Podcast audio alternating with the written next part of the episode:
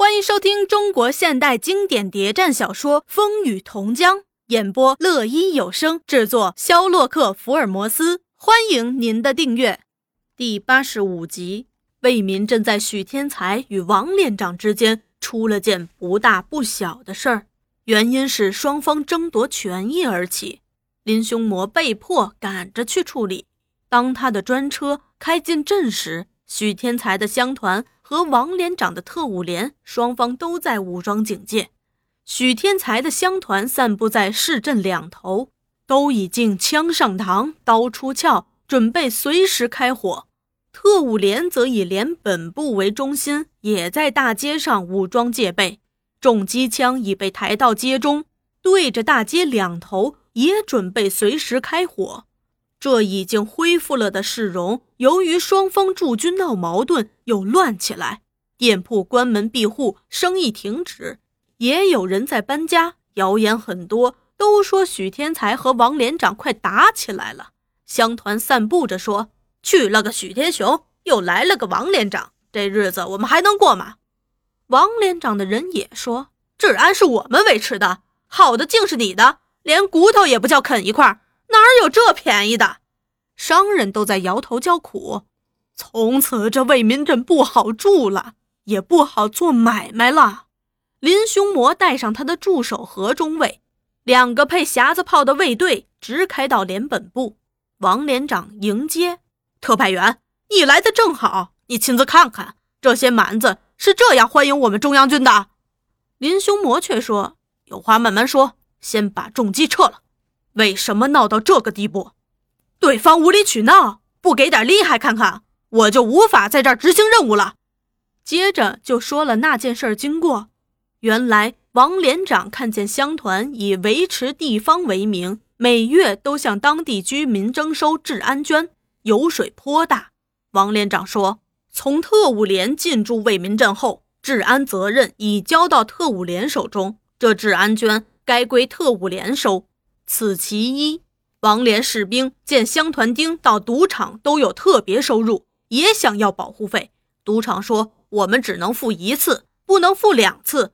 这该交给谁？你们双方去商量，拒不另缴。”特务连士兵便进赌场，赌赢了拿着就走，赌输却不认账，闹了不少纠纷。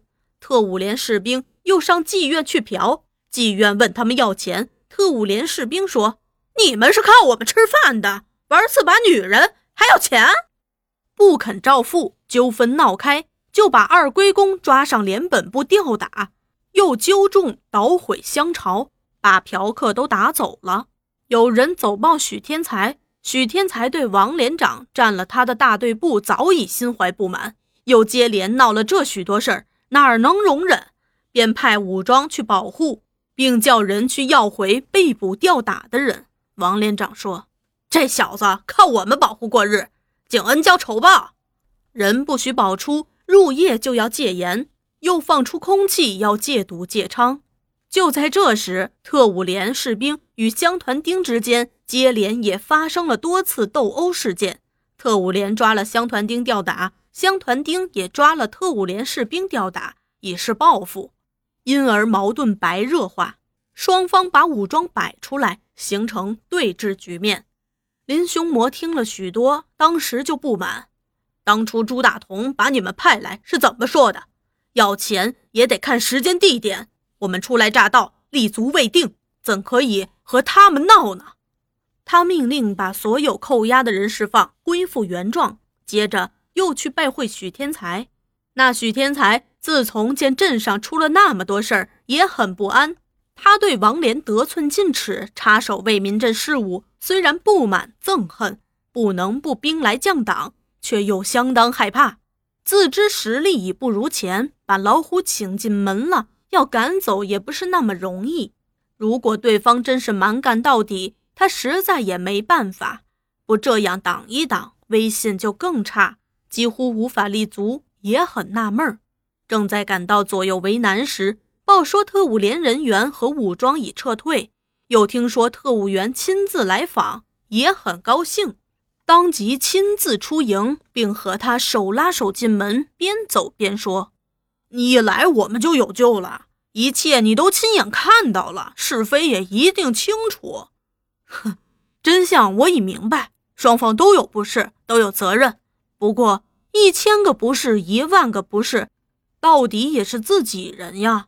兄弟还会吵闹，何况是两支队伍？说个清楚，也就没事儿了。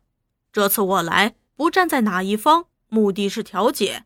当前大事，双方都有困难，因此要精诚团结，共同对外。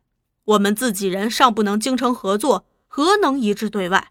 我已命令王连长把武装人员撤走，你的乡团也不该再在那儿找事儿生非。许天才乐得做了个空头人情，便也下了命令，把人马撤回大队部，等待特派员处理。发生这不幸的事儿，都因为一些小事引起的。本镇一切税收历来，我明白，参谋长，你们的给养全由地方自筹，一切照旧。哼，我本来也是这样说的嘛。不过中国有句老话，有饭大家吃。本镇油水不少，吃肉也得留几根骨头，几滴汤水，让大家都尝尝。你说对不对？王连长那儿也有困难。兄弟们的生活不是过得太好，治安任务又重。我建议你们来个君子协定，只要双方都过得去，以后就不会有什么了。许天才对这个不过却表示为难了。本镇税收一向有限，我还要维持这个大队呢。哎，也是事实。可是你要叫特务连弟兄心服口服，我建议你原来的收入可不必动。再来个附加捐怎么样？许天才一时还拿不定主意。那林雄魔已起身，一手拉住他：“你再想想，暂时不忙决定。走，今天我做东，大家吃一顿饭，有事儿和王连长当面说说，也就没什么了。”那许天才见他热情谦逊，不便推却，也只好同意了。当天。林雄魔办完了这件大事儿，晚上就由许天才安排着在乐园过夜。许天才趁着几分酒意，用十分感伤情绪谈起他那手下王牌四大天王。唉，我算是费了九牛二虎之力，才把他们弄起来的呀。当时红了半边天，来玩的哪个不津津乐道啊？要是他们现在还在，怕特派员有多少娇妻美妾，也一定要乐而忘返。就不知道他们现在落在许天雄手里，命运如何了。说罢，唏嘘叹息，大有不堪回首之慨。林雄魔也附和：“怪不得人人都说参谋长是个多情种子，今天我算是证实了。”许天才一听表扬，身心为之一快。哎呦呦！特派员过奖了，不敢当，不敢当。这种娱乐的事业，关系乡子福利，我的确注意。王连长也从旁打趣：“嘿，听说这几家窑子的姑娘都拜在参谋长门下了。”许天才不知话里有话，还兀自得意：“哼，孩子们都要拜我做干爹，我也只好都收下了。”一时哄堂大笑。第二天，林雄魔告别众人，回池塘。当他的专车沿次州公路走进潭头地界，远远看见一幢白色的巨大洋楼在阳光下闪光，忙叫开慢些，又指着那村庄问何中尉：“什么乡？”何中尉在这条路上来往多次，认得他，回说：“潭头乡。”那高楼大厦是谁的？潭头第一首富沈长清的房子，那就是沈渊的叔叔了。何中尉点头称是。林雄模从沈渊想到陈聪，想到他的学校，心想为什么不去看看呢？便叫停车，又对何中尉说：“我们出去走走。”这位贵人的突然光临，使陈聪大感振奋，在对他热情招待之余，自不免借机替自己吹嘘一番。待他们前后参观，又把他们介绍给学生们，只没把他们带到自己的宿舍。一则是觉得寒酸。再则有老黄黄洛夫在那儿，林雄魔带着何中尉一干人马在学校转了转，问了些情况，也不提出特别要求，却对教导处贴出的布告感到兴趣。在一份布告上，他发现那字迹很熟，却想不起在什么地方见过，故意问陈校长：“你的美术字写的真不错呀。”“不是我写的，是一位姓宋的体育老师写的。”“哎，还过得去。你们学校有几位老师？”“有好几位呢，不过有的是兼课的。现在好老师多难找啊！我们这儿水浅，养不了大鱼。”差的我不要，好的请不来。林雄魔点点头，告辞离校。一直在想，这字迹在什么地方见过呀？